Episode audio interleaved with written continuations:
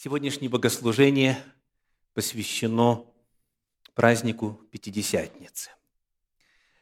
Согласно библейскому лунно-солнечному календарю, этот праздник был когда? Кто подскажет? Сама дата? Вчера. Вчера. В пятницу. 26 мая по традиционному счету.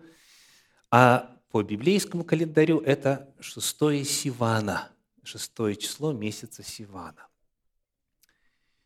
И вот когда мы концентрируем свое внимание на этом празднике, то, естественно, всякий раз, когда народ собирается для того, чтобы что-то вспомнить, появляется вопрос в память, о чем этот праздник. В честь чего день Пятидесятницы. Год назад, милостью Господней, мы этот вопрос уже поднимали, изучали, и была проповедь, которая называлась «Две Пятидесятницы». И мы выяснили, что Пятидесятница – это так называемый праздник Седмиц, в оригинале Шавуот, недель. И этот день является днем дарования закона с вершины горы Синай. Мы занимались подсчетами. Кто пропустил или нужно освежить, вы можете найти эту проповедь на канале Центра Духовного Просвещения в YouTube. Она называется «Две Пятидесятницы». Мы подняли библейские данные и выяснили, что оказывается, когда в первом веке нашей эры иудеи, люди набожные из всех народов под небесами, как говорит вторая глава книги Деяния апостолов, собрались в Иерусалим, они собрались туда по заповеди. Они пришли, чтобы отпраздновать праздник, который они уже знали хорошо. Пятидесятница – это праздник в память о даровании закона Божия. И вот в этот самый день, в первом веке нашей эры, после заключения Нового Завета произошло в этот день излитие Святого Духа, которое называется также крещением Святым Духом. И это проявилось в знамениях и чудесах и всевозможных сверхъестественных проявлениях в тот же самый день, когда Бог дал закон. В тот же самый день произошло излитие Святого Духа.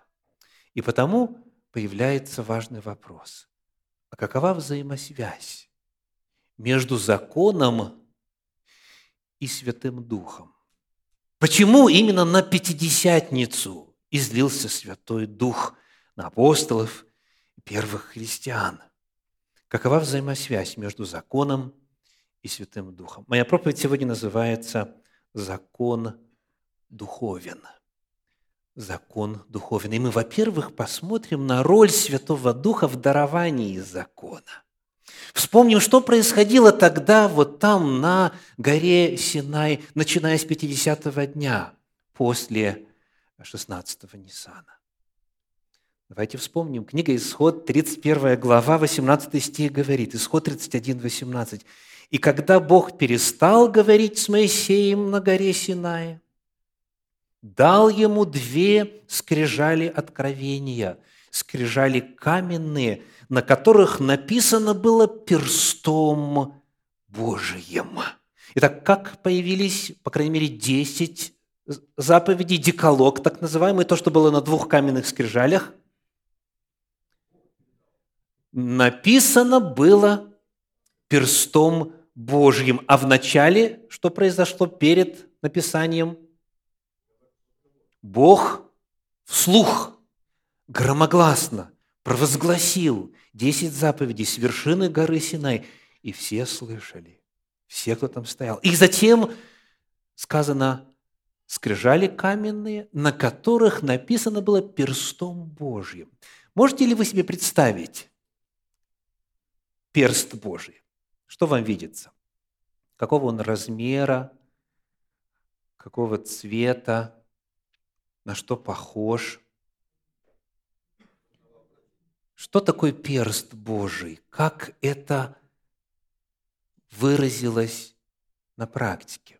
Давайте посмотрим, что об этом говорил Иисус. Евангелие от Луки, 11 глава, 20 стих. Евангелие от Луки, 11, 20. Иисус произносит важнейшую фразу и говорит, «Если же я перстом Божьим изгоняю бесов, то, конечно, достигло до вас Царствие Божие». Перстом Божьим были написаны заповеди на скрижалях, и перстом Божьим Иисус изгонял бесов. Как вы это представляете? Какого размера был перст? Как он выглядел? Что значит, что Иисус перстом Божьим изгонял бесов? Спасибо, спасибо, спасибо всем, кто отвечает. У нас так принято. А, давайте посмотрим параллельное место. То есть, если вы пользуетесь стандартной синодальной Библией, то центральный столбец представляет собой перекрестные ссылки, как бы параллельные места. И вот легко обнаружить, что точно такая же фраза о том, как Иисус изгоняет бесов, у нас есть, например, в Евангелии от Марка, в 12 главе, в 28 стихе. Марка, а, давайте, Матфея, да, Матфея 12, 28. Читаем. «Если же я...» Что написано дальше? Духом Божьим изгоняю бесов, то, конечно, достигла до вас Царствие Божье. Идентичная фраза, видите? Слышите? Идентичная фраза. В чем разница? В одном случае перстом Божьим, а в другом случае Духом Божьим. Как Иисус изгонял бесов? Духом Божьим, Духом Господним, Духом Святым. Таким образом, возлюбленные, мы узнаем о том, что перст Божий – это, это Дух Святой. Это первый ответ на вопрос о том, как появился текст десяти заповедей, как вот он был нанесен на поверхность этих двух скрижалей. Перст Божий, согласно словам Иисуса, это Дух Божий. Оказывается, Взаимосвязь между дарованием закона и Святым Духом, во-первых, в том, что это именно Святой Дух даровал текст заповедей. Дух Святой – это перст Божий. Мы прочитали о происхождении заповедей на скрижалях. А как были даны все остальные? Помните? Вот голос Божий прозвучал, весь народ услышал – этот глаз, а также увидел, что гора дымилась огнем, и вся земля тряслась, и был мрак, и огонь, и дым. И после этого произошло следующее. Книга Второзакония, 5 глава, читаем стихи с 22 по 31. Второзаконие, глава 5, стихи с 22 по 31. «Слова сии изрек Господь, ко всему собранию вашему на горе из среды огня, облака и мрака, громогласно, и более не говорил, и написал их на двух каменных скрижалях и дал их мне. И когда вы услышали глаз из среды мрака, и гора горела огнем, то вы подошли ко мне, все начальники колен ваших и старейшины ваши, и сказали, вот показал нам Господь Бог наш славу свою, величие свое, и глаз его слышали мы из среды огня. Сегодня видели мы, что Бог говорит с человеком, и сей остается жив. Но теперь для чего нам умирать? Ибо великий огонь сей пожрет нас – если мы еще услышим глаз Господа Бога нашего, то умрем. Ибо есть ли какая плоть, которая слышала бы глаз Бога живого, горящего из среды огня, как мы, и осталась жива? И вот теперь они просят Моисея, приступи ты и слушай все, что скажет тебе Господь, Бог наш, и пересказывай нам все, что будет говорить тебе Господь Бог наш, а мы будем слушать и исполнять. И Господь услышал слова ваши, как вы разговаривали со мной, и сказал мне Господь, слышал я слова народа сего, которые они говорили тебе. Все, что не говорили они, хорошо. О, если бы сердце их было у них таково, чтобы бояться меня и соблюдать все заповеди мои во все дни, дабы хорошо было им и сынам их вовек. Пойди, скажи им, возвратитесь в шатры свои, а ты здесь останься со мною, и я изреку тебе все заповеди и постановления и законы, которым ты должен научить их, чтобы они так поступали на той земле, которую я даю им во владение. Десять заповедей Господь изрек сам, вслух всего народа, и сам же записал, а остальное сообщил Моисею лично, по просьбе народа. И что Моисей сделал с этими словами, помните? С этими заповедями? Он их записал. Читаем книга Второзакония, 31 глава, стихи с 24 по 26. Когда Моисей вписал в книгу, в подлиннике в свиток, так, сефер, когда Моисей вписал в свиток все слова закона сего до конца, Тогда Моисей повелел левитам, носящим ковчег завета Господня, сказав, «Возьмите сию книгу закона, Сефер Гатора, свиток Торы, подлинники. Возьмите сию книгу закона и положите ее одесную ковчега завета Господа Бога вашего, и она там будет свидетельством против тебя. Вот как появились все заповеди. Перстом Божьим, то есть Духом Божьим, это деколог, это скрижали, все остальное Моисею и он уже записал. И вот нас интересует роль Святого Духа в этом процессе. Дарование остальных всех заповедей Господних.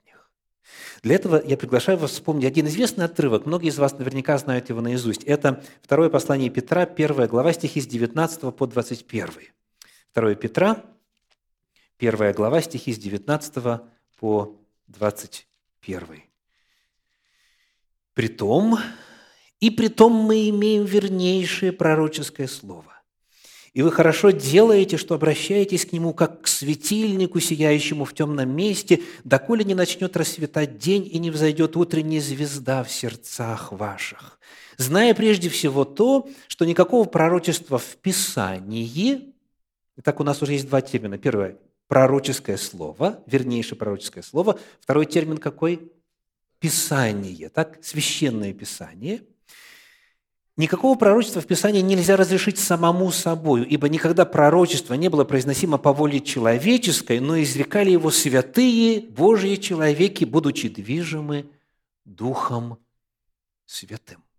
Все, что попало в Писание, в Священное Писание, оно возникло не потому, что кому-то из людей пришла в голову умная мысль, как Периодически от атеистов можно слышать, Библию написали, конечно, мудрые люди.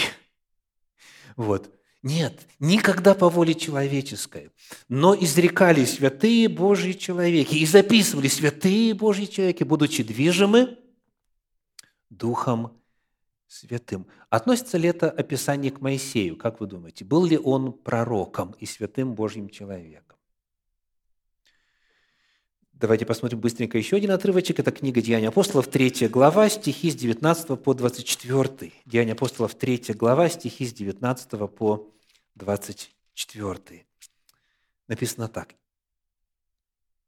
«Итак, покайтесь и обратитесь, чтобы загладились грехи ваши, да придут времена отрады от лица Господа, и да пошлет Он предназначенного вам Иисуса Христа, которого небо должно было принять до времен совершения всего, что говорил Бог устами всех святых своих пророков от века. Так важное утверждение. Иисус пришел на землю, совершил свое служение, потом что? Вернулся. Его небо должно было принять но это тоже на срок определенный, до времен совершения всего, что говорил Бог устами всех святых пророков от века, то есть от начала истории. И дальше какое имя звучит?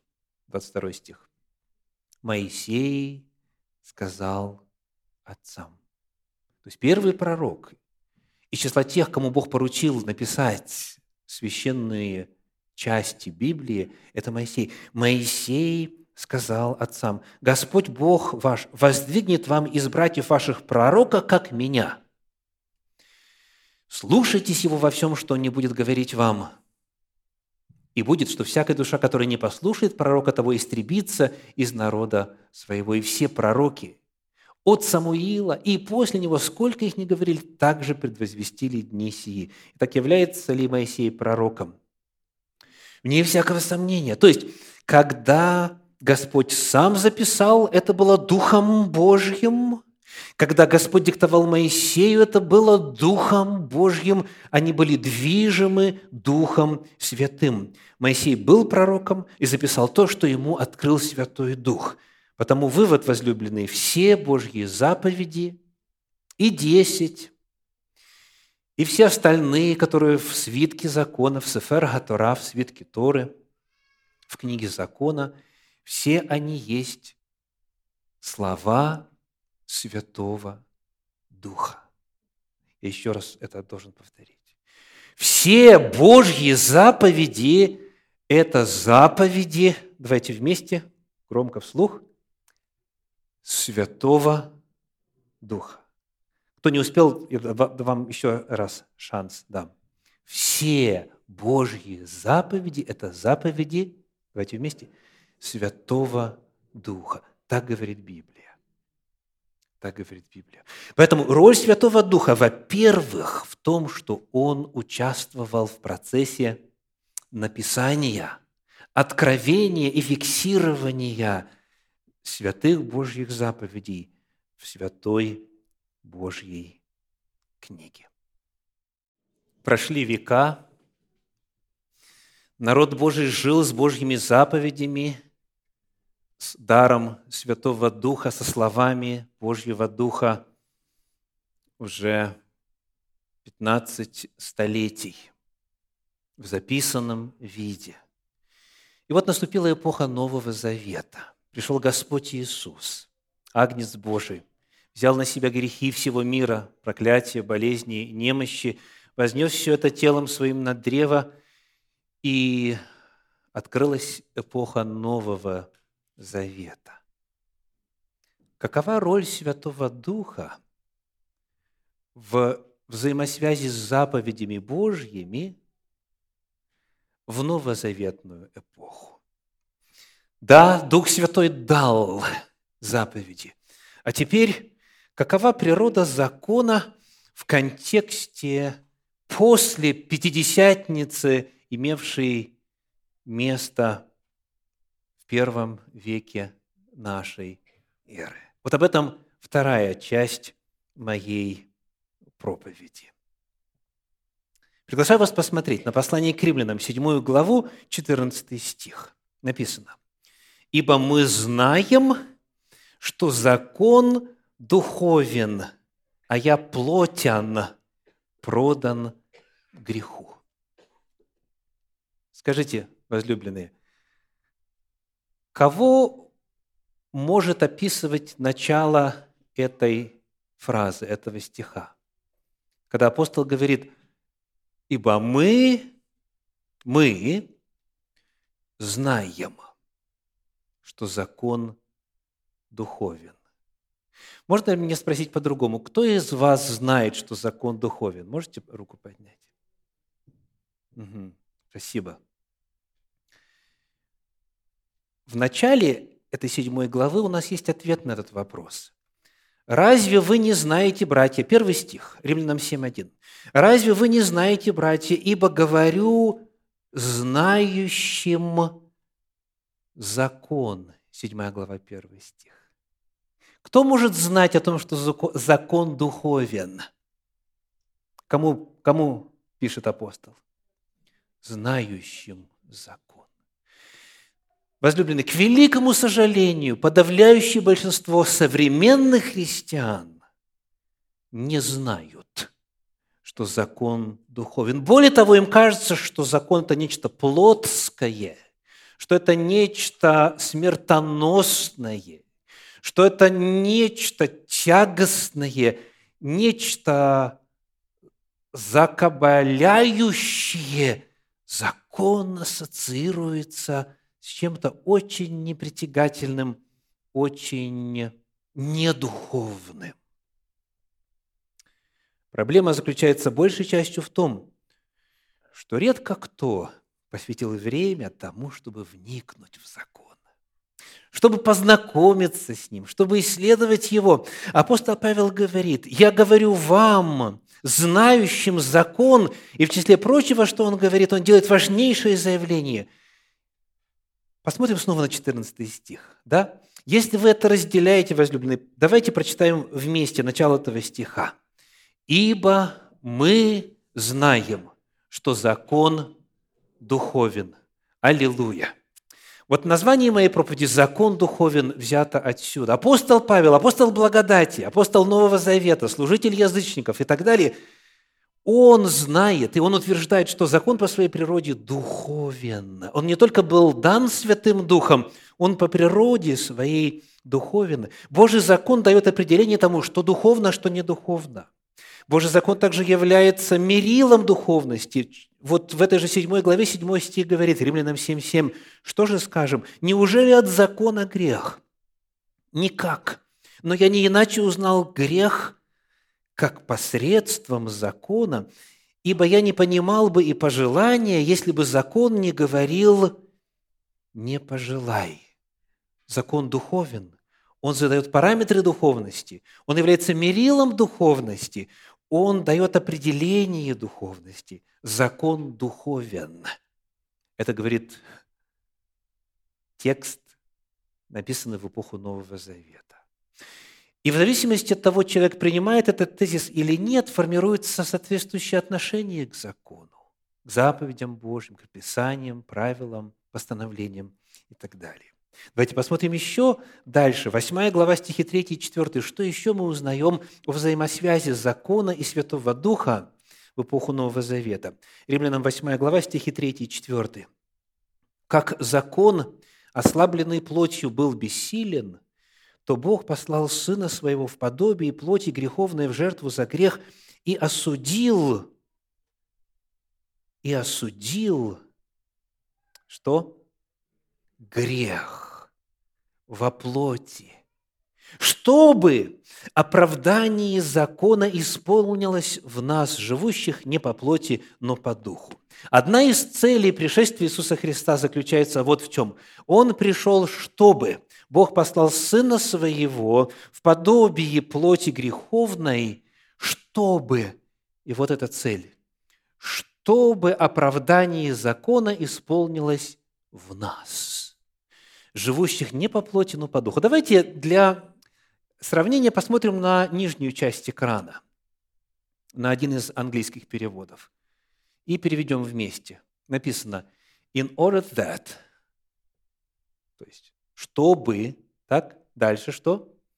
The righteous requirement of the law, праведные, праведное требование закона, чтобы праведное требование закона might be fulfilled in us, могло исполниться в нас. То есть синодальный текст говорит так, чтобы оправдание закона исполнилось в нас. Английский текст говорит, чтобы праведное требование закона могло исполниться в нас. Вот как один из современных переводов на русский язык, перевод Российского библейского общества говорит, чтобы теперь мы могли жить так, как справедливо требует закон. Вот для этого пришел Иисус. Слышите? Не для того, чтобы отменить закон, а для того, чтобы мы теперь могли жить в соответствии с праведными требованиями закона. Чтобы, еще раз, чтобы теперь мы могли жить так, как справедливо требует закон. Вот это одна из целей пришествия Иисуса, согласно апостолу Павлу, согласно Святому Духу. Теперь, как это возможно? Как этого достичь? Как достичь состояния, при котором мы могли бы жить в соответствии с требованиями закона? Четвертый стих говорит так. «В нас, живущих не по плоти, но по духу. То есть те могут жить, соблюдая Божьи заповеди, которые живут не по плоти, но по духу. А что же это значит? Вот один из современных переводов. Живущих согласно тому, что желает Дух, и Дух с большой буквы. Видите, в английском переводе то же самое, да? According to the Spirit. Видите, S, capital S. Заглавная буква. Не Дух, как Дух человеческий, а Дух, как Дух Божий.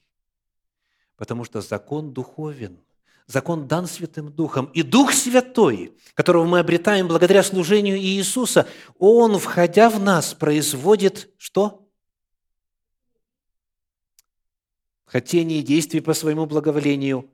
Выражаясь словами этого стиха, Он производит то, что мы начинаем жить согласно праведным требованиям Божьего закона. Вот соотношение Святого Духа и закона Божия в новозаветную эпоху. Об этом апостол Павел писал много. 2 Коринфянам, 3 а, глава, 3 стих. 2 Коринфянам 3.3. «Вы показываете собою, что вы письмо Христово, через служение наше, написанное не чернилами, но духом Бога живого, не на скрижалях каменных, но на плотяных скрижалях сердца». Что делает Дух Святой в эпоху Нового Завета – записывает заповеди Божьи на плотяных скрижалях сердца. Вот то же самое, что однажды уже было в истории, когда текст оказался нанесенным на скрижали каменные, то же самое теперь Святой Дух делает на плотяных скрижалях сердца. Вот этот текст. Здесь на сцене э, свиток Торы – который раньше использовался в синагоге, так называемый кошерный, подготовленный по всем правилам. Он сделан из воловьей кожи. Ему около 200 лет. Здесь все первые пять книг Священного Писания на языке оригинала древнееврейского. И я отмотал свиток так, чтобы центральный столбец, который вы видите здесь, он как раз представлял собой текст десяти заповедей. Вот начиная отсюда. Вот первая заповедь. Анохи, Егва, Лагейха и так далее. Так вот, изначально этот текст Дух Святой написал на камне. Потом Моисей, когда записывал эту историю, написал это на коже животных. Получился пергаментный свиток. А теперь тот же самый автор, тот же самый Дух Святой записывает это на плотяных скрижалях сердца. Вот что делает Святой Дух в эпоху Нового Завета в отношении закона. Давайте читать дальше. Послание евреям, 8 глава, стихи 6 и 10. Об этом говорит так. Послание евреям, глава 8, стихи 6 и 10. «Но сей первосвященник получил служение тем превосходнейшее, чем лучшего он ходатай завета, который утвержден на лучших обетованиях, говорится о лучшем завете, о лучших обетованиях и о первосвященнике. А кто этот первосвященник, как его зовут? Иисус Христос. Лучший завет – это Новый Завет. И дальше апостол цитирует, послание, цитирует пророчество Иеремии о Новом Завете – из 31 главы книги Иеремии, начиная с 31 стиха. «Вот наступают дни, — говорит Господь, — когда я заключу с домом Израиля и с домом Иуды Новый Завет. И вот теперь читаем 10 стих. «Вот завет, который завещаю Дому Израилеву после тех дней, говорит Господь, вложу законы мои в мысли их, и напишу их на сердца их, и буду их Богом, а они будут моим народом». Вот в чем смысл Нового Завета. Меняется место написания слов Духа, слов закона, слов заповедей. Господь говорит, я вложу законы мои в мысли их и напишу их на сердцах их. Иисус является первосвященником и ходатаем Нового Завета, в рамках которого Дух Святой записывает свои законы в сердце. А потому в жизни этих людей происходит следующее. Прежде чем мы прочитаем, напомните, пожалуйста, что такое сердце в Библии, что слово «сердце» означает. Разум, да, разум. В Библии слово «сердце» означает не чувство, не эмоции, как вот, скажем, в русском языке или в том же английском, а орган мышления, разум. Помните, Христос, например, говорил, от чего так помышляете в сердцах ваших, да? И так далее. Или помышления сердца их были зло во всякое время. В Библии сердце – это разум. Так вот, Дух Святой должен, во-первых, запечатлить свои заповеди в разуме человека. Скажите, возлюбленные, как это возможно, при каком условии?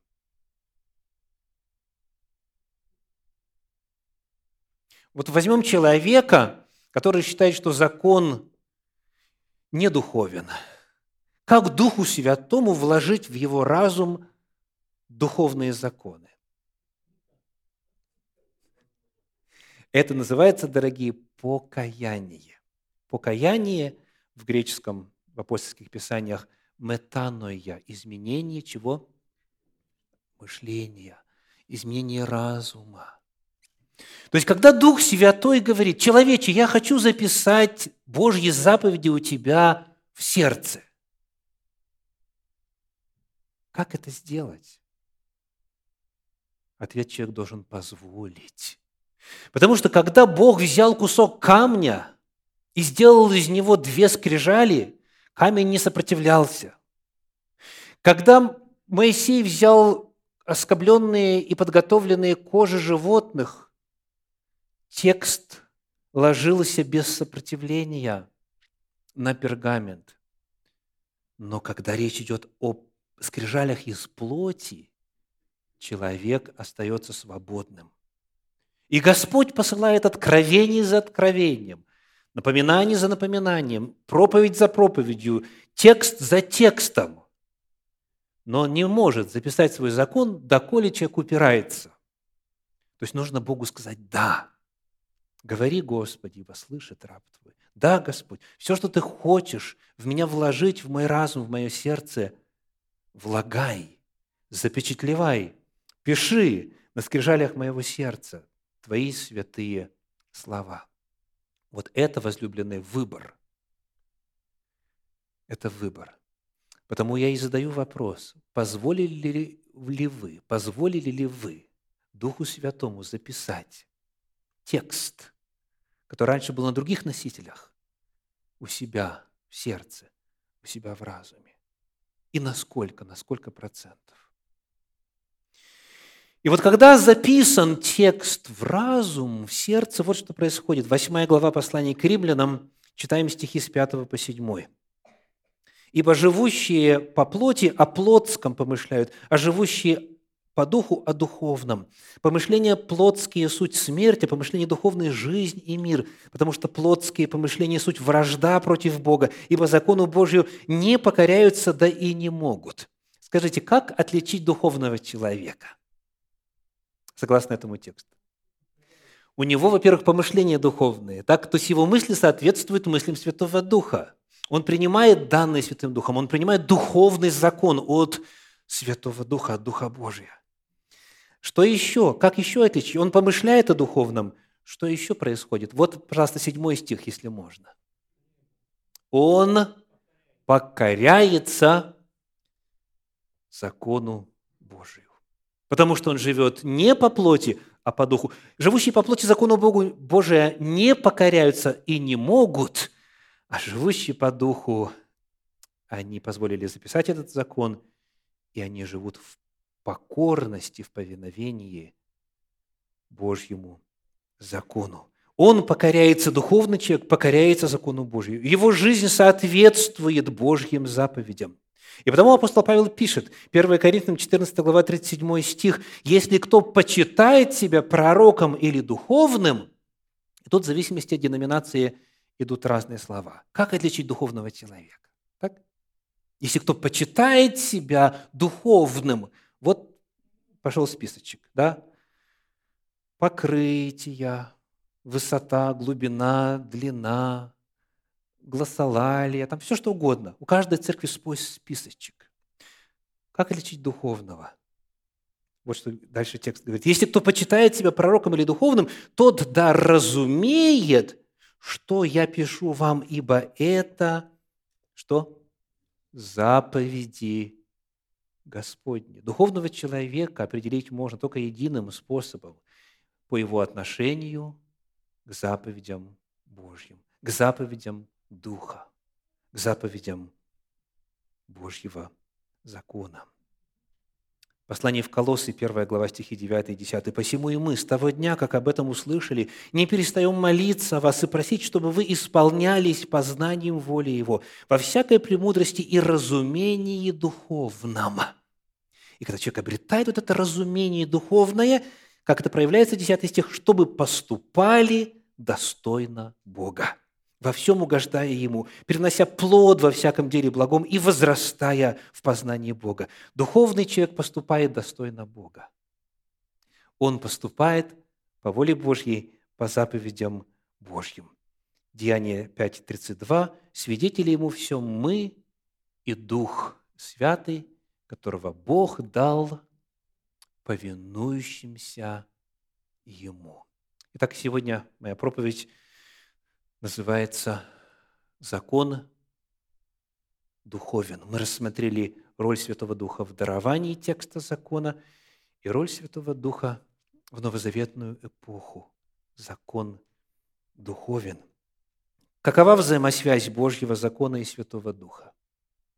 Во-первых, Святой Дух дал Божий закон. Перст Божий – это Дух Божий.